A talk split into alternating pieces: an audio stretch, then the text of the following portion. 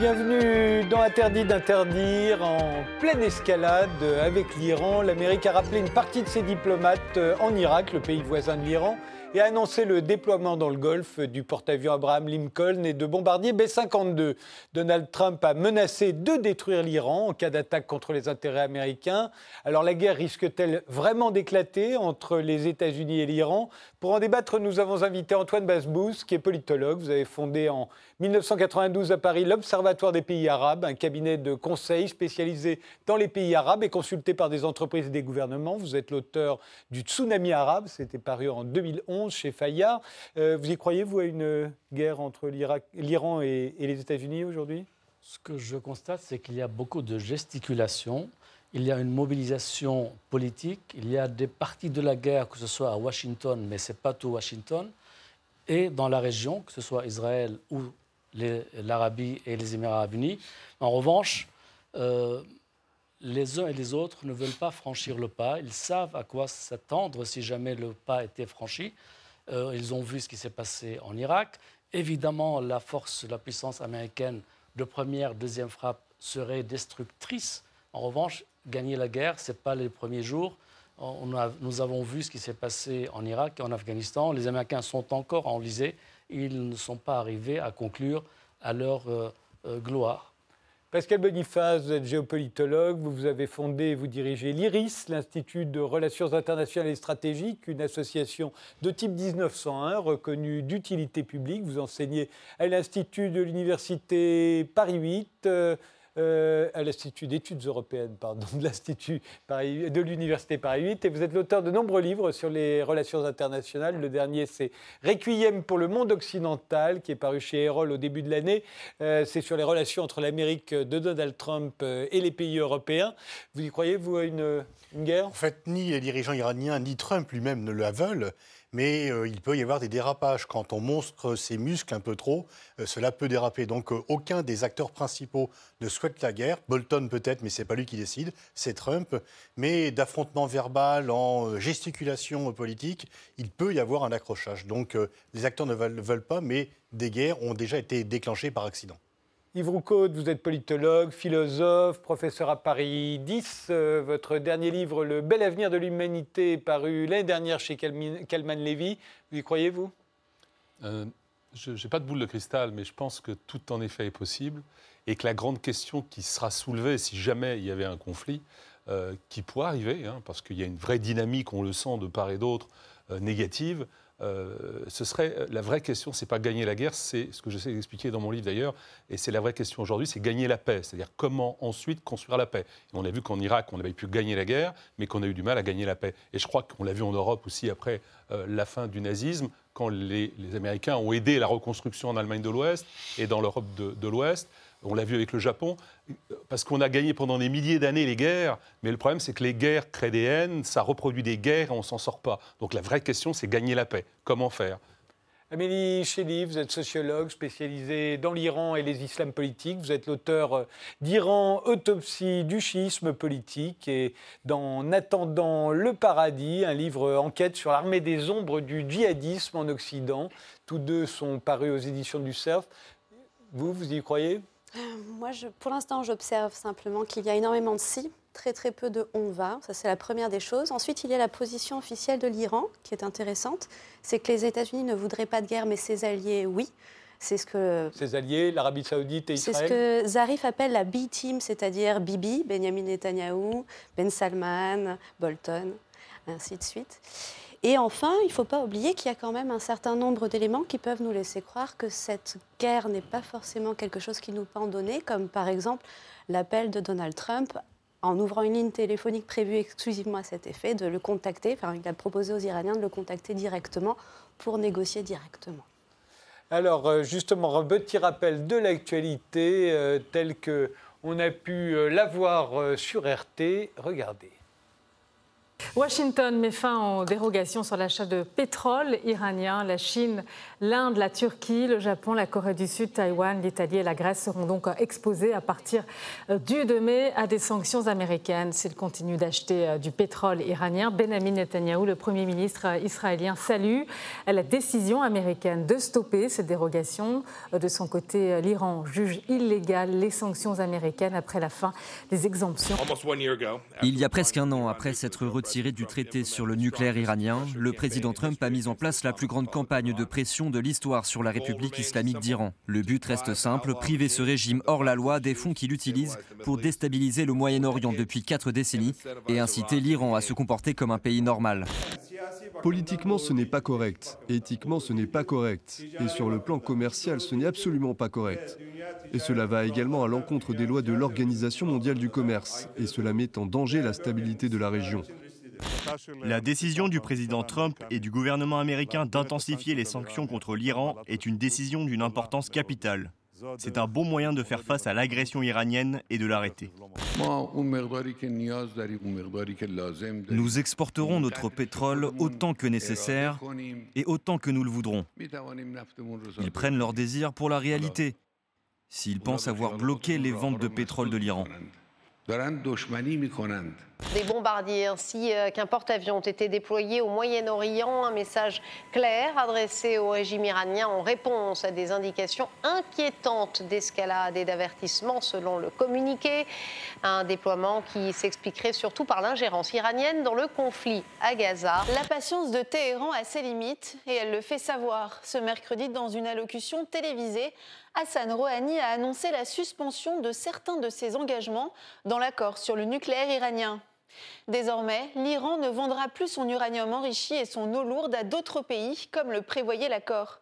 Une annonce qui intervient un an, jour pour jour, après le retrait des États-Unis de ce traité. Et sachez que les États-Unis assurent qu'ils ne céderont jamais au chantage nucléaire iranien, déclaration de l'émissaire américain euh, pour l'Iran. J'ai aussi retiré les États-Unis de l'horrible accord sur le nucléaire iranien.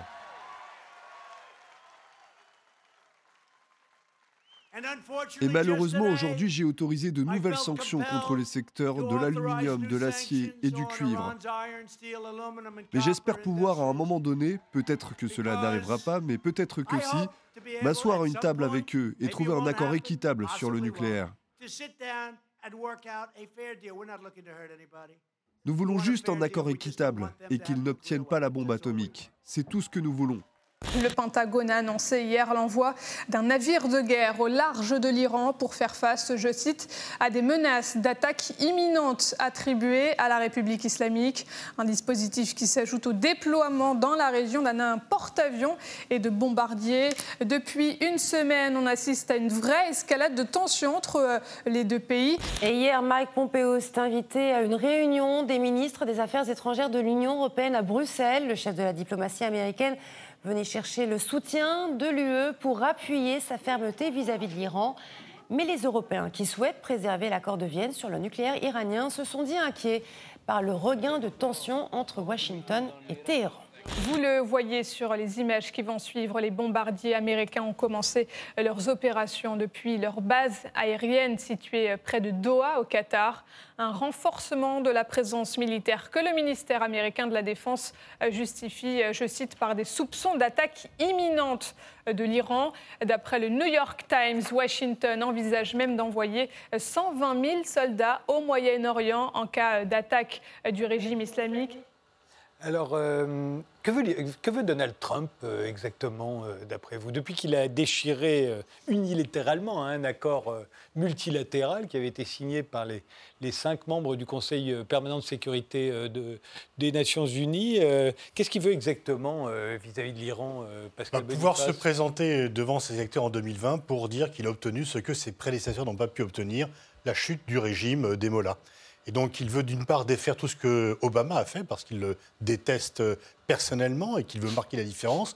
Et il espère, non pas par la force militaire, parce qu'effectivement, euh, il ne veut pas d'intervention militaire. Il a, comme l'a dit Antoine Basbous, vérifié le coût de cette intervention. Il veut plutôt, au contraire, retirer les soldats d'Afghanistan, retirer les soldats de Syrie, retirer les soldats d'Irak. Mais il pense qu'en étranglant économiquement le régime iranien, il va susciter une révolte populaire qui va renverser le régime et qui mettra en place un régime euh, euh, plus pro-américain. Donc c'est une stratégie du chaos, mais plutôt par l'étranglement économique que par l'intervention militaire. Vous êtes d'accord? Oui, je suis d'accord. Je crois que euh, Trump mesure la portée d'une guerre. On parle de 120 000 soldats. Mais Lui-même a dit non. Hein. Euh, il a dit qu'il en faudrait beaucoup plus que ça. effectivement, puisque pendant le surge en Irak en 2006, il y a eu 170 000 soldats. Or, l'Irak, c'est 38 millions et l'Iran, 82 millions. En plus, la superficie de l'Irak, il n'y avait pas suffisamment de soldats. Et la superficie de l'Irak est le tiers de la superficie de, l'Iran. Donc, pour gagner, il va falloir déplacer des centaines de milliers de personnes. Ce n'est pas à la portée d'un président qui s'est fait élire sur le thème du retrait des conflits en, sacrifiant tout ce qui a été mis en Afghanistan. Et il voulait même se retirer de Syrie. Il n'y avait que 2000 soldats. Donc je ne crois pas que la guerre, c'est l'objectif. En revanche, il peut y arriver par accident. Et en plus, ce qu'il veut faire, c'est montrer le bâton pour ne pas avoir à, à l'utiliser à frapper. Et par la négociation, obtenir la reddition de l'Iran. À vrai dire, il voudrait se présenter en 2020 pour un deuxième mandat en ayant défait ce qu'a fait Obama, ce que euh, vient de dire Pascal, et en même temps en obtenant un nouveau, nouvel accord qui rétrécisse la portée, l'hégémonie iranienne dans la région, parce que ne l'oublions pas, l'Iran revendique à juste titre contrôler quatre capitales arabes. C'est une on, y reviendra effectivement sur euh, l'état des forces euh, iraniennes aujourd'hui. Et en même temps, il y a le balistique. Le balistique fait peur non seulement aux pays arabes, à Israël, même au sud de l'Europe, il y a une capacité balistique iranienne qui touche désormais ces régions-là. Euh, vous êtes d'accord euh, avec ça? Et est-ce que l'Iran est si vulnérable que cela aux sanctions économiques euh? Alors oui, c'est-à-dire qu'en fait, euh, juste pour revenir un petit peu à l'hostilité et à la montée de l'hostilité, il y a eu trois grandes étapes. La première étape, c'est le retrait unilatéral de Donald Trump, on vient d'en parler, ce qui lui permet notamment d'établir l'extraterritorialité de la loi américaine et de prendre en otage aussi beaucoup d'entreprises européennes. On sait que le que, par exemple, 20 milliards de dollars ont pu être imposés du fait des sanctions euh, à, des entreprises européennes. Ensuite, c'est le fait de mettre, et ça on en a assez peu parlé, et pourtant c'est quelque chose d'extraordinairement important pour l'Iran, les gardiens de la révolution sur la liste des groupes terroristes. C'est quand même une armée régulière qui est mise, pratiquement, quoi, qui est mise sur une liste de groupes terroristes. Et ce qui est très très compliqué, parce que ça va encore plus élargir le droit aux sanctions, étant donné que si par exemple vous prenez, Air France prend parmi ses passagers un ancien passe d'Aran pour le mener de Téhéran à je ne sais où, on peut porter plainte contre la compagnie et ça peut encore engranger en fait. Euh, oui, cette décision est, américaine et strictement américaine. Strictement américaine, surtout qu'en plus ça peut s'étendre au service militaire, sachant qu'il y a à peu près un Iranien sur trois qui a fait son service militaire chez les Pazaran parce qu'il n'a pas le choix de là où il peut faire euh, son service militaire. Et enfin, nous avons cette impossibilité à euh, vendre le pétrole, sachant que c'était bien évidemment la, chose qui était désirée plus que tout par la classe politique iranienne. D'ailleurs, quand Donald Trump s'est retiré des accords unilatéralement, la première personne de la classe politique qui s'est exprimée, c'était le ministre du pétrole, en disant OK, tant que vous nous laissez vendre notre pétrole, tout va bien. Donc on est effectivement dans cette montée de l'hostilité. Et on peut peut-être essayer d'envisager l'idée que Donald Trump veut euh, s'attribuer absolument tous les mouvements de la société civile iranienne, alors qu'on sait très bien que la société civile n'a pas attendu Donald Trump pour manifester et que aujourd'hui, par exemple, on, est, on, va de plus en plus vers effectivement un retournement contre les membres du régime plutôt que dans une considération de, de la faute et de la, de, la, de la responsabilité américaine dans la, situation économique iranienne. Et vos codes oui, moi, je n'ai pas de vision idéologique de, de, Trump ou de la politique américaine. J'ai une, une, vision un peu de diagnostic, un peu, un peu, un peu cynique peut-être. Euh, Donald Trump, il n'essaye pas de défaire ce qu'a fait Obama. Donald Trump, il n'est pas d'accord avec ce que fait Obama. Il n'était pas le seul, d'ailleurs, en vérité, sur cet accord. D'ailleurs, il y avait une telle opposition qu'Obama ne l'a pas fait passer devant le Sénat. C'est pour ça que ce n'est pas un traité. Hein. je rappelle que ce n'est pas un traité. Euh, il aurait fallu les deux tiers, autrement, euh, d'un accord pour arriver à faire voter ça comme traité. Obama savait qu'il n'y arriverait pas, cette majorité, même pas la majorité. Donc Obama a fait un accord, qui est un accord qui a été signé et qui fait que tous les 90 euh, jours, au fond, euh, à peu près, euh, eh bien, Donald Trump, le président, quel qu'il soit, doit dire je suis content de ce qui se passe et de la façon dont ça se passe. Je, le fais court pour ne pas parler trop juridiquement. Et donc, ce que Donald Trump a fait, c'est qu'il n'a pas, pas brisé l'accord, il a simplement considéré qu'il était il a, refusé de dire cela au Congrès. Ce qui fait que, de le prolonger davantage. Voilà, ce qui fait qu'automatiquement, le système des sanctions est tombé. Il est revenu, puisqu'au fond, il n'a il a jamais été arrêté, il a été suspendu. Il faut bien comprendre ça juridiquement, parce que autrement, on ne comprend pas ce qui se passe. Et il a toujours été contre lui, cet accord-là, comme d'ailleurs l'immense majorité du Parti républicain et comme même une partie du Parti démocrate, euh, comme le New York Times le soulignait à l'époque. Et donc, en fait, ce qui se passe, c'est qu'il euh, a donc suspendu cet accord, il est clair qu'il n'était pas en accord avec ça. Pourquoi? Parce que contre Obama, mais aussi contre une partie du Parti démocrate américain, qui, sont très wilsoniens, on va dire ça très vite, très rapidement comme ça, euh, il est, lui, très jacksonien, c'est-à-dire qu'il est vraiment America First, la puissance de l'Amérique d'abord. Il a voulu reconstruire, et il l'avait annoncé avant, le fameux arc de puissance américaine qui était Israël, Arabie saoudite, États-Unis, pour aller vite, avec d'autres pays, bien entendu, les Émirats, etc., j'en passe, contre précisément euh, l'Iran. Donc il a reconstruit cet arc-là. Il a dit et il a annoncé, c'est ce qu'il fait.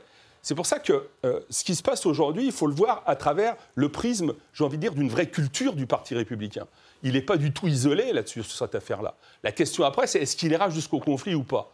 Ce qu'il veut, c'est l'emporter sur son point de vue. C'est-à-dire qu'il était contre cet accord.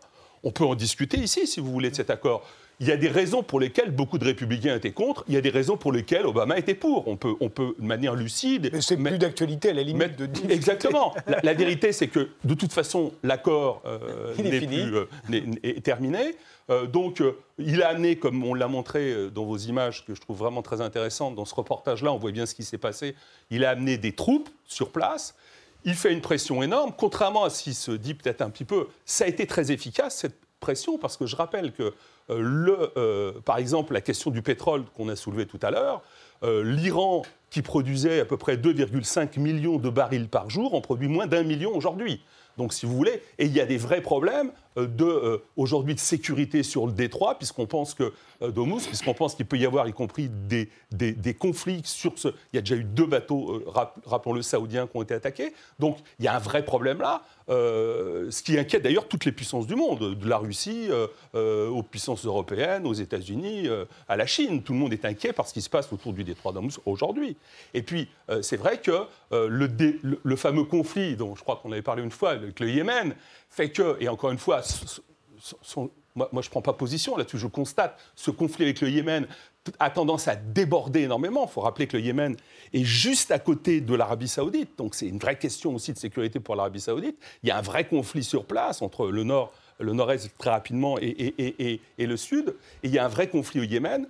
Ce conflit, dans ce conflit, l'Iran joue un rôle majeur. L'Arabie saoudite considère que c'est une menace pour elle ce rôle de l'Iran, c'est pas que là, hein. il y a aussi l'alliance avec le Qatar, etc. C'est un ou tout autre débat. Bref, on est dans une situation où les États-Unis ont reconstruit cet arc d'alliance avec l'Arabie saoudite et Israël, et leurs alliés leur demandent concrètement de les aider à stopper euh, l'influence que vous avez soulignée avec juste titre de, euh, l'Iran, euh, de l'Irak, etc. On en reparlera sans doute. Et les États-Unis le font parce qu'ils ont une position de puissance. Il n'y a pas de morale là-dedans. C'est la puissance américaine. Point final. C'est America First. Vous êtes d'accord, euh, Pascal? Euh, Alors, euh, sur certains points, oui, effectivement, ce n'est pas un traité, vous avez raison, mais en fait, aujourd'hui, tel qu'est le Sénat, je crois qu'aucun traité ne pourrait être approuvé par deux tiers. Et donc, effectivement, il y, a, il y avait des réticences. Euh, Hillary Clinton n'était pas tout à fait elle-même en accord parce que l'Iran est euh, diabolisé. Euh, il y a une démonisation des États-Unis en Iran et une diabolisation de l'Iran aux États-Unis. Donc, effectivement, il n'y avait pas un soutien massif des États-Unis. Et effectivement, ce qui est nouveau dans cette affaire, parce que Israël avait déjà proposé de frapper l'Iran en 2007-2008, George Bush avait dit on se calme parce que, bon, on a vu. Euh, là, euh, ce qui est nouveau, c'est l'alliance entre euh, l'Arabie saoudite et Israël, qui n'existait pas. Et cette alliance se fait par la perception commune de ces deux pays d'une menace existentielle, selon eux, de l'Iran. Je, trouve que ce n'est pas une menace existentielle, mais eux le pensent, le disent et militent pour que les États-Unis commettent l'irréparable. Entre parenthèses, d'ailleurs, ça remet un peu en question toutes ces théories du choc des civilisations, puisque là, on voit quand même des alliances un petit peu de revers quand même par rapport à cela. Et puis, vous avez aux États-Unis toujours des gens qui sont partisans de la méthode forte, parce que l'Iran est un pays qui a humilié les États-Unis en 1979 avec la révolution et la prise d'otages. Ce n'a pas été prise des otages de l'ambassade de l'ambassade américaine, à, Téhéran. Ça n'a pas été digéré. Il y a quand même aussi bon, des, des déclarations incendiaires de part et d'autre. Et donc, l'Iran est un pays cible, si j'ose dire, pour les États-Unis. Et je crois que, comme Donald Trump veut effectivement montrer une image de force, s'il peut arriver euh, d'ici 2020 en disant j'ai fait tomber Maduro et euh, j'ai fait tomber le régime des Mollahs, eh bien, il triomphera devant ses électeurs. Donc c'est et là où je, suis aussi d'accord avec euh, Yves Roucault, c'est il l'avait annoncé depuis le départ, il avait annoncé. Ce qu'il y a quand même, ce qu'il faut remarquer, c'est que par rapport à l'accord, c'est un autre débat, c'est que tous les autres signataires disent qu'il faut conserver l'accord, qui est un bon accord, non seulement la Russie, la Chine, mais également euh, la France et l'Allemagne, mais y compris le Royaume-Uni. Et d'habitude, le Royaume-Uni est quand même sur des positions plus que proches des États-Unis. Là, là-dessus, ils disent non, c'est un bon accord qui empêchait l'Iran d'avoir l'arme nucléaire ou qui évitait d'avoir une guerre pour empêcher l'Iran d'avoir l'arme nucléaire. L'agence de l'énergie atomique a dit tous les trois mois l'accord est respecté. Alors, il y a d'autres reproches qui vont être faits à l'Iran, mais pas sur le volet nucléaire, qui est vraiment respecté, ça. Mais Trump n'en veut pas parce que lui a autre chose en tête que cet accord nucléaire. Mais alors, euh, on a entendu Mike Pompeo notamment euh, reprocher à l'Iran de déstabiliser le Moyen-Orient depuis 40 ans, euh, depuis qu'il y a une république islamique en Iran. mais est-ce que ça est-ce qu'on ne pourrait pas reprocher la même chose aux États-Unis de déstabiliser le Moyen-Orient depuis 40 ans, voire beaucoup plus, plus Et surtout d'avoir au fond fait le lit de la puissance iranienne aujourd'hui. Si l'Iran, comme vous le disiez, contrôle quatre pays capitales arabes, c'est bien la faute des États-Unis, non? Bah, Disons qu'il y a un programme hégémonique de la révolution islamique. Rappelez-vous, Khomeini parlait de l'exportation de la révolution. Rappelez-vous aussi que c'est de la main de Khomeini à Téhéran qu'il a signé depuis Téhéran la création du Hezbollah au Liban. Et pourtant, il est en Iran et le Hezbollah est libanais. En même temps, il y a eu cette alliance avec les Alaouites de Syrie à travers le père Assad. Et puis, à la chute de Saddam, grâce aux Américains, euh, c'est le réveil des chiites en Irak qui sont majoritaires, qui étaient privés de tout pouvoir. Donc, Ce que voilà, les Américains auraient bien dû imaginer quand même, non? Euh, Pas forcément George Bush. non, euh, il est bien le seul. En tout cas, en tout cas c'est un glacier qui s'étend de la Caspienne jusqu'à la Méditerranée, avec euh, euh, en, ligne de, force le Hezbollah, qui est vraiment la première armée en Méditerranée orientale. c'est le Hezbollah qui a sauvé le soldat Assad. C'est le Hezbollah qui décide tout au Liban. C'est le Hezbollah qui décide de la paix et de la guerre. C'est le Hezbollah qui a chassé Israël du sud Liban, qui a fait la guerre de 2006 et qui l'a emporté.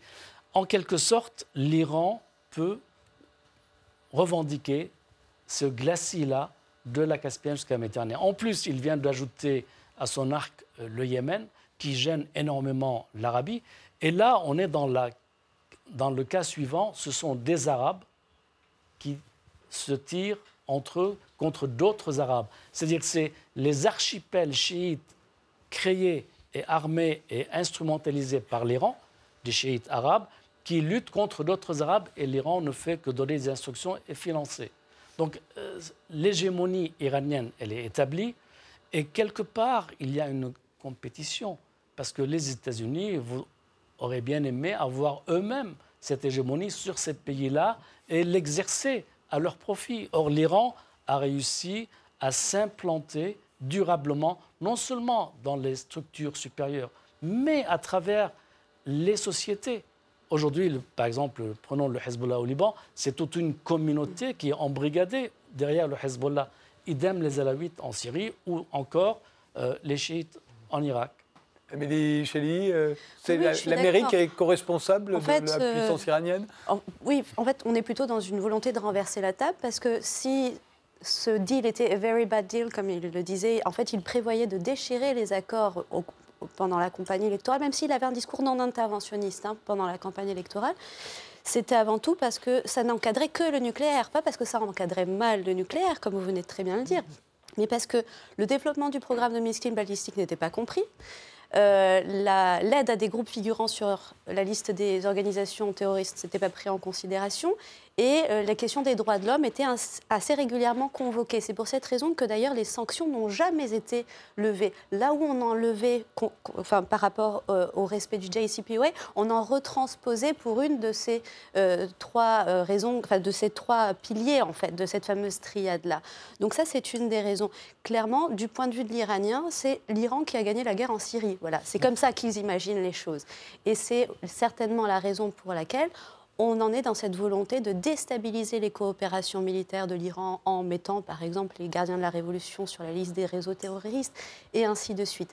Clairement, c'est l'idée qui vient en premier dans les esprits. Et concernant justement euh, la volonté de l'Union européenne de rester dans les accords, en Iran, ce qui est très intéressant, c'est qu'il y a en fait deux grandes écoles dans la considération euh, du maintien euh, des accords par euh, l'Union européenne.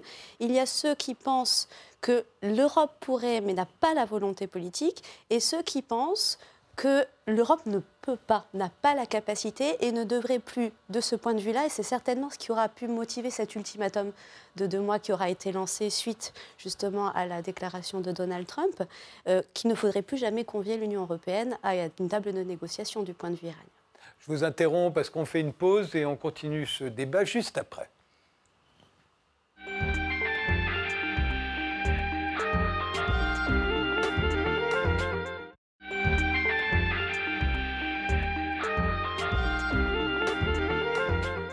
On continue ce débat euh, sur euh, la tension entre les États-Unis et l'Iran avec Antoine Basbous, euh, qui dirige l'Observatoire des pays arabes et qui est l'auteur du Tsunami arabe, paru en 2011 chez Fayard, avec Pascal Boniface, qui lui dirige l'IRIS et dont le dernier livre s'intitule Requiem pour le monde occidental chez Erol.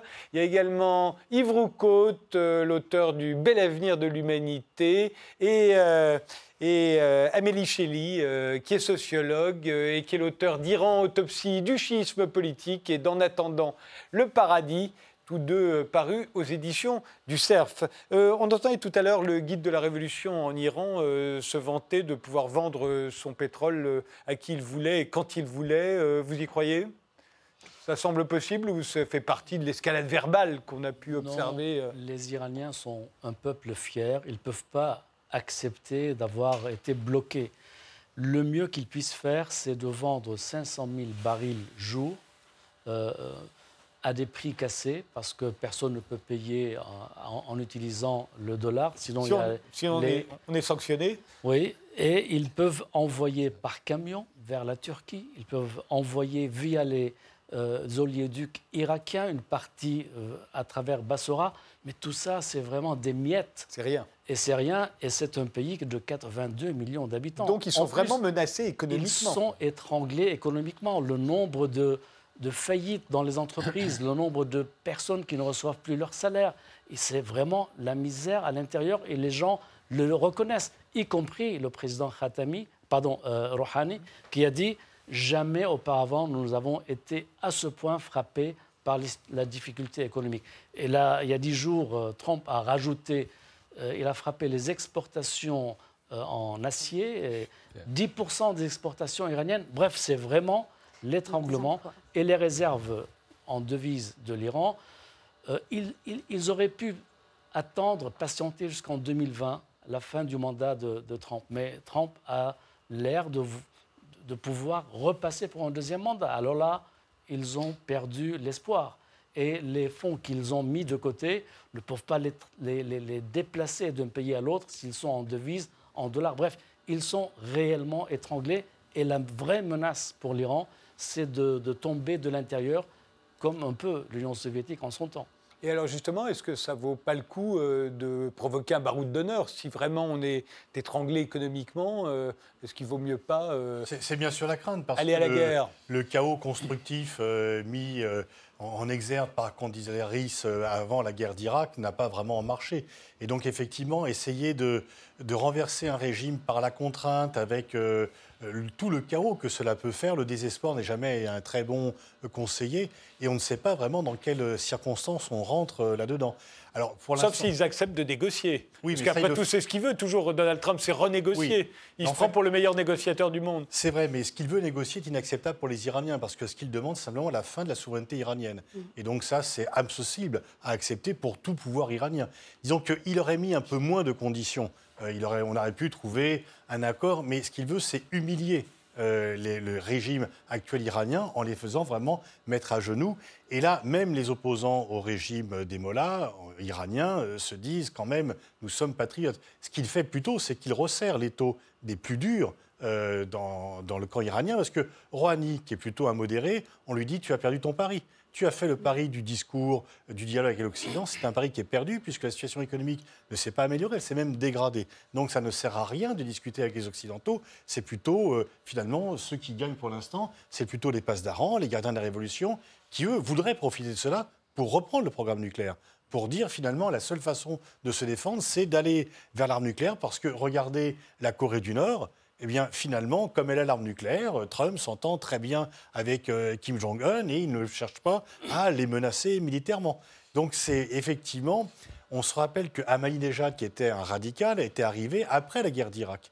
Et donc, on peut craindre que la radicalisation du discours américain ne débouche sur une radicalisation du discours et du comportement iranien de l'autre côté. Yves Roucaute euh, Moi, je suis un tout petit peu sceptique parce que euh, objectivement, ce régime iranien euh, est un régime de guerre qui soutient réellement des groupes terroristes. Ce n'est pas simplement une, idée en l'air.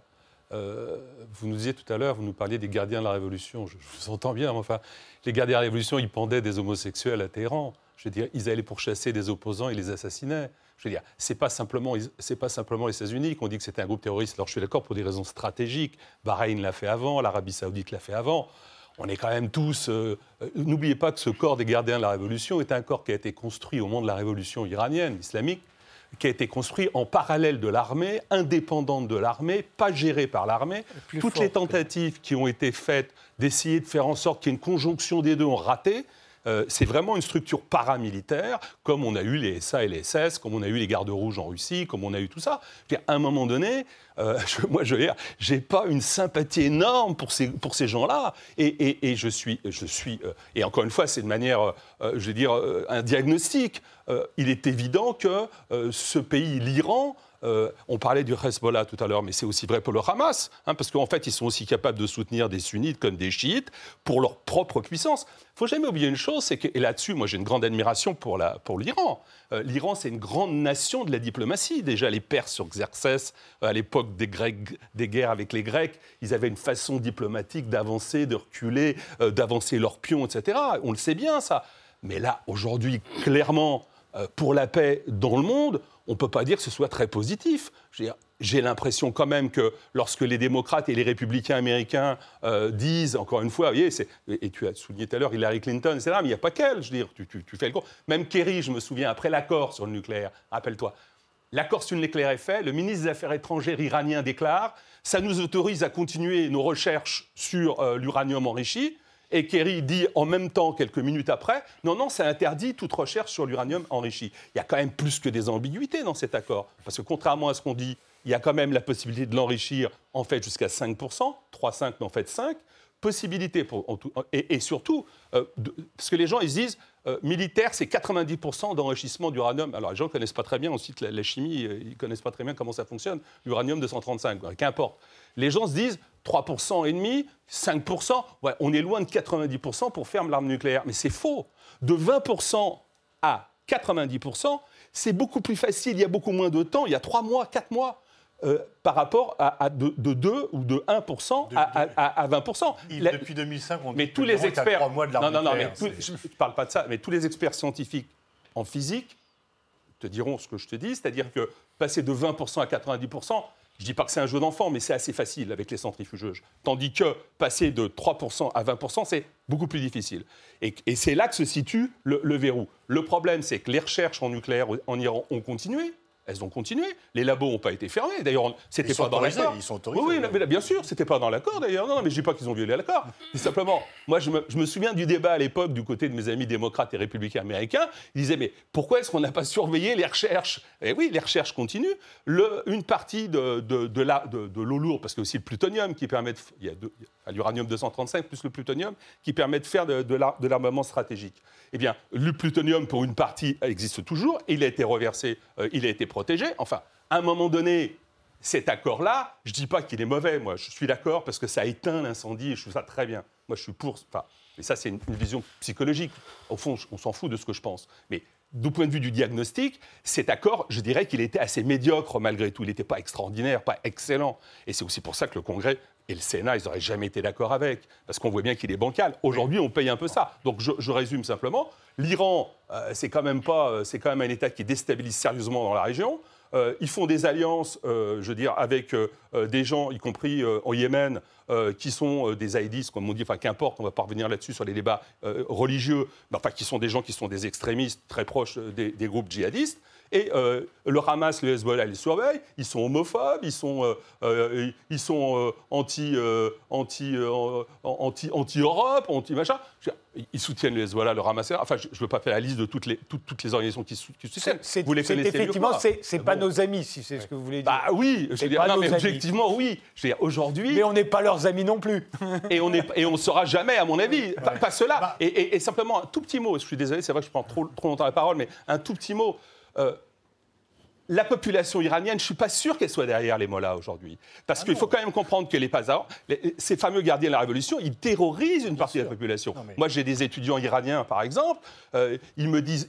Quand moi, je disais, quand l'accord est arrivé avec l'Iran, je disais, bon, c'est quand même plutôt bien. Ils me disaient, ah non, vous n'y êtes pas du tout, vous ne savez pas ce qui se passe là-bas. Je dis, il faut faire attention parce que ce régime-là, il est quand même soutenu par ses forces paramilitaires, pour l'essentiel. Et dans, le, dans le flot de ce que tu as dit, si je peux essayer de, reprendre un peu, bien sûr, la population en a marre de ce régime, évidemment. Euh, mais le problème, c'est que le durcissement et les menaces de guerre, en Iran comme partout, quand ton pays est menacé, tu ne critiques pas ou tu critiques moins le gouvernement. Et c'est ça qu'on peut reprocher. Et donc je crois qu'ici, personne n'est copain des passes d'Aran, j'ai pas tellement envie de vivre sur leur régime, etc. Ce qu'il faut, c'est est-ce que c'est bon pour la paix, pour la stabilité, la sécurité de la région, ou est-ce que c'est mauvais? C'est ça que je vois. Parce que le côté homophobe, on ne peut pas dire que dans la coalition anti-iranienne, il y ait des pays comme l'Arabie saoudite qui soient un havre de paix pour les homosexuels et, pour les femmes, etc. Donc euh, vraiment, je veux dire, il faut juger les pays sur ce qu'ils amènent comme le, jugement sur la politique intérieure des pays, c'est autre chose. Et évidemment, j'ai beaucoup de choses à reprocher au régime iranien. Mais est-ce que l'on va dans une région qui est quand même très largement déstabilisée, dans une région qui souffre quand même beaucoup des conflits, est-ce qu'on va ajouter la guerre à la guerre, comme aurait dit euh, François Mitterrand? Euh, Je ne suis pas sûr, parce qu'au Yémen, quand même, les Saoudiens ne sont pas exempts de responsabilité euh, dans les bombardements de populations civiles, etc. Donc, une fois encore, le régime iranien, il est ce qu'il est. Ce qu'il faut, c'est jouer au maximum pour modérer son comportement. Un peu comme euh, du temps de la détente, on disait on ne va pas changer l'URSS, mais on essaie de modérer son comportement international pour l'amener, et ça a quand même abouti à quelque chose. Ah non, c'est Reagan qui l'a cassé, il ne l'a pas fait de modérer. Ah non, c'est la, c'est la, détente. Hein. C'est la détente qui a tué. C'est Reagan, la course aux étoiles, les armements. C'est un autre débat qu'on n'aura pas aujourd'hui. On verra peut-être ça le, 30, le 9 novembre. Pareil, on n'a pas modéré le régime nazi, le régime mais, toi, je crois pas beaucoup à ça. Une fois encore, le durcissement de Trump conduit à un durcissement iranien et les risques d'affrontement sont beaucoup plus importants. Et je ne suis pas sûr. Alors, bien sûr, le Congrès américain, mais quand tu dis que l'accord est critiqué à tout le monde, le monde entier l'a approuvé, sauf euh, les faucons américains, Israël et l'Arabie Saoudite. Voilà. Et tous les autres l'ont signé. Antoine Bazbous Oui, je trouve que les Iraniens jouent très finement. Euh, après l'arrivée du nouveau porte-avions, des B-52, des F-35, il y a eu trois actions qui n'ont pas tuer de personnes ni créer de la pollution. Les quatre navires au large des Émirats arabes unis, le lancement de missiles sur l'oléoduc euh, saoudien depuis le Yémen. Donc les Iraniens se lavent les mains, c'est pas nous, ce sont les Yéménites, c'est-à-dire leurs satellites. Et troisième euh, attaque, ça s'est produit à Bagdad euh, lancement d'un missile à proximité de l'ambassade des États-Unis à Bagdad. Donc, trois avertissements lancés aux Américains en leur disant euh, Voilà ce qu'on peut faire. On peut faire, vous ne pouvez pas nous attaquer, ce n'est pas nous, sont euh, nos satellites. Et là, l'Iran dispose de beaucoup de satellites dans la région et je sais qu'ils ont une, une, base de données, une banque de données sur les cibles américaines euh, dans la région, notamment en Irak. Il y aurait, il y aurait des, des, comment dirais-je, des pertes américaines si jamais euh, ils s'amuseraient à attaquer l'Iran. C'est pour ça qu'une partie du personnel diplomatique américain en Irak a été rapatriée. Oui, c'est le pays voisin. Ils ont démantelé la zone verte. Ils ont, il y a des murs très, très, très importants qui protégeaient le cœur de Bagdad. Ça a été démantelé. Évidemment, l'ambassade américaine est très protégée, mais tout de même, pour les missiles, elle est tout à fait euh, euh, vulnérable. Amélie Chély? Pour revenir éventuellement sur euh, le discours des conservateurs qui est en train de revenir sur le devant de la scène, il me semble que c'est pas... Des conservateurs américains ou des conservateurs iraniens Ils sont devenus conservateurs à peu près tous au même moment. Hein. Reagan et Khomeini, c'est le même moment, et Margaret Thatcher. Si on reprend les manifestations de décembre 2017, janvier 2018, tout a commencé avec des pro-régimes anti-gouvernement. C'était des pro-Raisi qui étaient l'opposant euh, à Hassan Rouhani pendant les élections euh, présidentielles. Euh, ensuite, ça a été récupéré par des pro-Mahmoud Ahmadinejad qui étaient des gens qui s'enrichissaient sous le régime des sanctions et qui n'avaient pas du tout envie de voir cette fameuse chasse que Hassan Rouhani avait commencé à faire aux corrompus et à cet assainissement de l'économie qu'il avait voulu commencer à, à imposer. Et puis ensuite, c'est devenu une sorte de grande, de grande revendication économique. Et là, on a commencé à toucher ensuite aux, grandes, aux grands piliers du régime et justement à cette récupération, parce que personne n'a dit le contraire, c'est une mafia-like organization, les passes d'Aran, qui récupère absolument tout. Ce qui me permet de faire le lien avec cette adresse dont vous parliez des Iraniens, notamment stratégiques. Euh, il y a eu donc en pleine période de du conflit syrien, un double attentat à Téhéran revendiqué par Daesh. Et la réponse des Iraniens aura été extrêmement bien proportionnée. C'était sur une zone de matériel à Daïr que des missiles ont été lancés. À ce moment-là, la population soutenait euh, son régime parce que son régime avait montré qu'il pouvait sanctuariser le territoire. Et effectivement, qui était le premier ennemi de l'État islamique? C'est le chiite, c'est le perse. C'est le mage perse, pour reprendre un vocabulaire un petit peu djihadiste. Au fur et à mesure, par contre, ce qui a cristallisé la population, c'est de voir qu'on continuait de donner à l'extérieur du pays alors qu'il manquait à l'intérieur du pays. C'est de voir une continuité idéologique passée par beaucoup d'argent qui aurait été confisqué d'après les Iraniens, et c'est certainement tout à fait le cas, euh, dans des infrastructures en Syrie, au Liban et ainsi de suite. Et là, aujourd'hui, effectivement, au fur et à mesure du temps, c'est-à-dire qu'on commence à retirer la responsabilité américaine à la crise économique que la population est en train de vivre.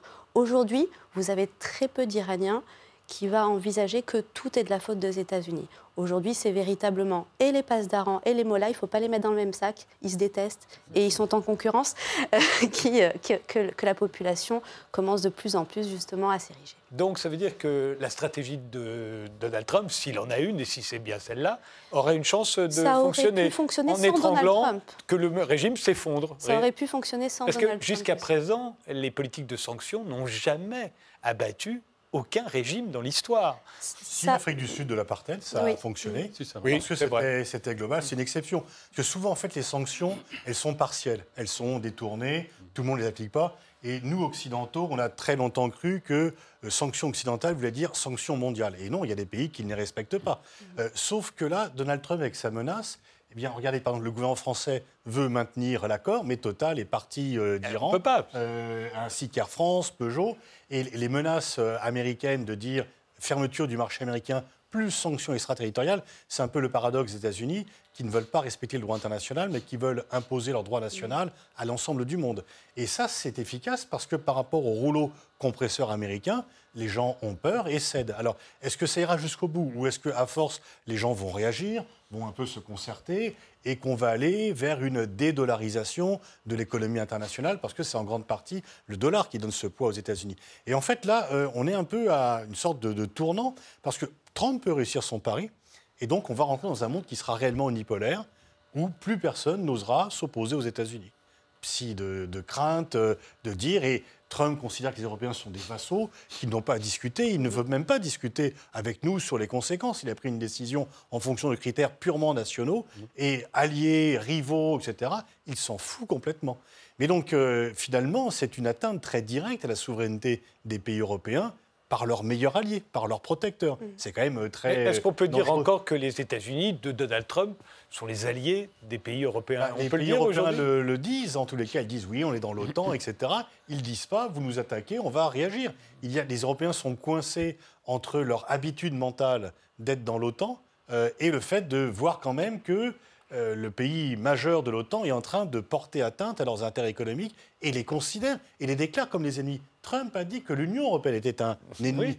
Euh, comme euh, c'est quand même assez, disons, grand. Et donc là, peut-être qu'il faudrait aussi réagir et être un peu plus musclé et commencer. il n'est pas normal. Quand on a créé l'euro, c'était pour avoir une monnaie internationale concurrente du dollar on ne l'utilise pas suffisamment. Et donc, on devrait de plus en plus réfléchir à utiliser l'euro, d'autres monnaies, et peut-être à se concerter avec d'autres pays, parce que là, Trump va lier tout le monde, et c'est un pari très hasardeux pour ce qui concerne notre souveraineté. Dans l'affaire, c'est pas tellement, pour moi, c'est pas tellement le régime iranien qui est en cause.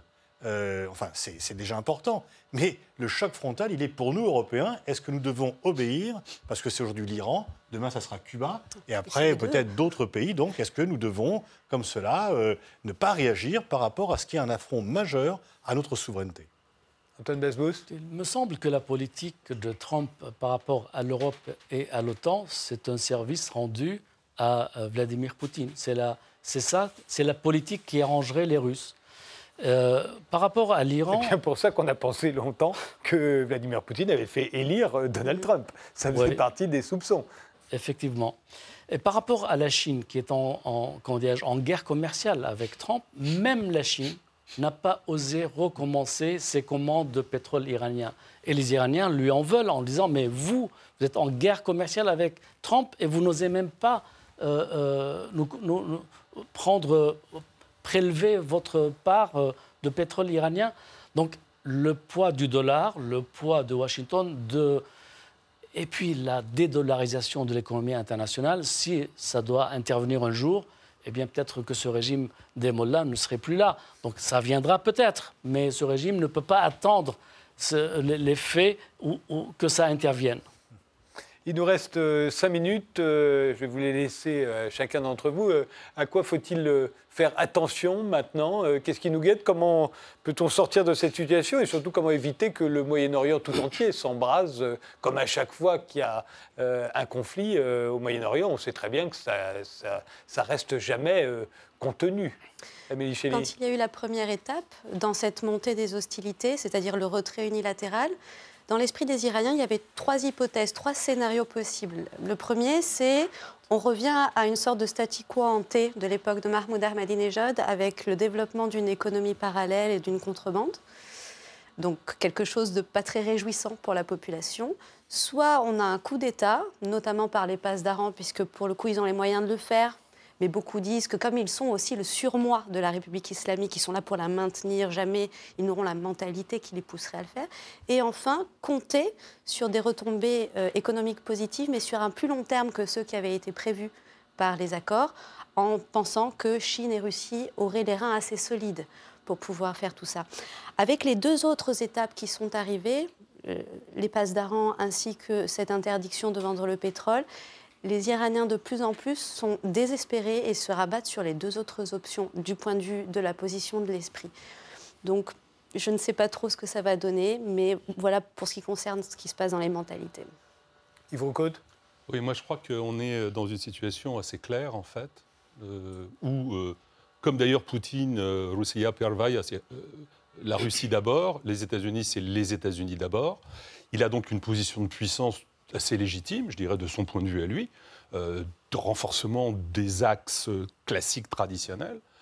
où on va de manière assez claire, on va vers la prise en compte de cette puissance économique et militaire américaine, euh, et aussi, parce que vous parliez tout à l'heure, et j'en profite un tout petit peu pour parler de ça, mais aussi du fait qu'Obama a échoué en réalité, parce qu'Obama n'a pas réussi à pacifier cette région du monde, ni les promesses qu'il avait faites autour d'Israël, ni les promesses qu'il avait faites que l'Iran arrêterait de déstabiliser la région. Euh, donc euh, la stratégie Trump, je ne sais pas si elle va gagner, mais en tout cas, ce que je sais, c'est que la stratégie qui était avant, elle a, échoué. La question de l'Europe, puisqu'on parlait, l'avenir de l'Europe là-dedans, bah, écoutez, moi je crois que l'Europe, alors là je vais être cynique, mais l'Europe, elle a un allié traditionnel au niveau stratégique et militaire, c'est les États-Unis. Je ne pense pas qu'elle puisse s'allier avec l'Iran. Je sais bien qu'on peut faire du business avec l'Iran. Mais enfin bon, à un moment donné, il faut quand même être sérieux. L'Iran déstabilise à peu près euh, toutes les démocraties. C'est un ennemi de la démocratie. Les États-Unis, ce n'est pas un ennemi de la démocratie, c'est un concurrent économique. Et qu'on parlait de la Chine tout à l'heure, pour finir là-dessus, la Chine, pourquoi est-ce qu'elle à cette position-là? Parce que la Chine est en effet en guerre économique, mais elle n'est pas en guerre militaire, elle n'est pas en train de, de, financer des groupes terroristes. Elle a d'ailleurs le même ennemi que nous, euh, que les États-Unis, l'islamisme, le djihadisme, les frères musulmans.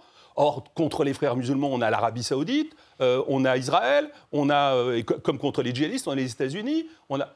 donc je crois qu'à un moment donné, je suis d'accord, il y a des pressions très fortes, mais l'avenir, c'est reconstruire sans doute cet axe avec peut-être plus de respect de la part des États-Unis et de l'Europe, mais c'est quand même ça l'avenir.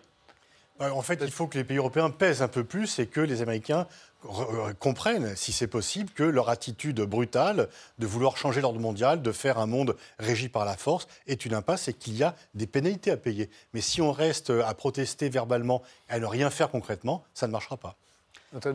Il y a quelques événements dont il faut retenir et regarder de près. D'abord, le redéploiement des forces américaines dans le Golfe. Ils ont été chassés de, l'Arabie, maintenant ils reviennent.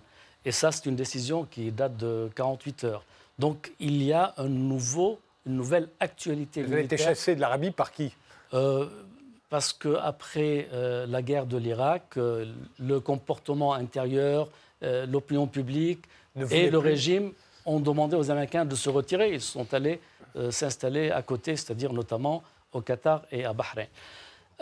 Ajoutons à ça que le, roi d'Arabie a convoqué un sommet arabe euh, dans dix jours. Ça, c'est important parce qu'il veut mobiliser euh, contre l'Iran. Et puis, n'oublions pas, il y a le deal du siècle qui va être annoncé. Le deal du siècle voudrait qu'il y ait un OTAN arabe, que les États-Unis structurent une force dans le Golfe et ailleurs pour dire l'ennemi, c'est l'Iran. Et donc, tout le monde va devoir converger vers ce deal du siècle dans lequel les Palestiniens auront perdu toute leur cause par perte et profit. Je vous remercie tous les quatre d'avoir participé à ce débat. Merci de nous avoir suivis et rendez-vous au prochain numéro.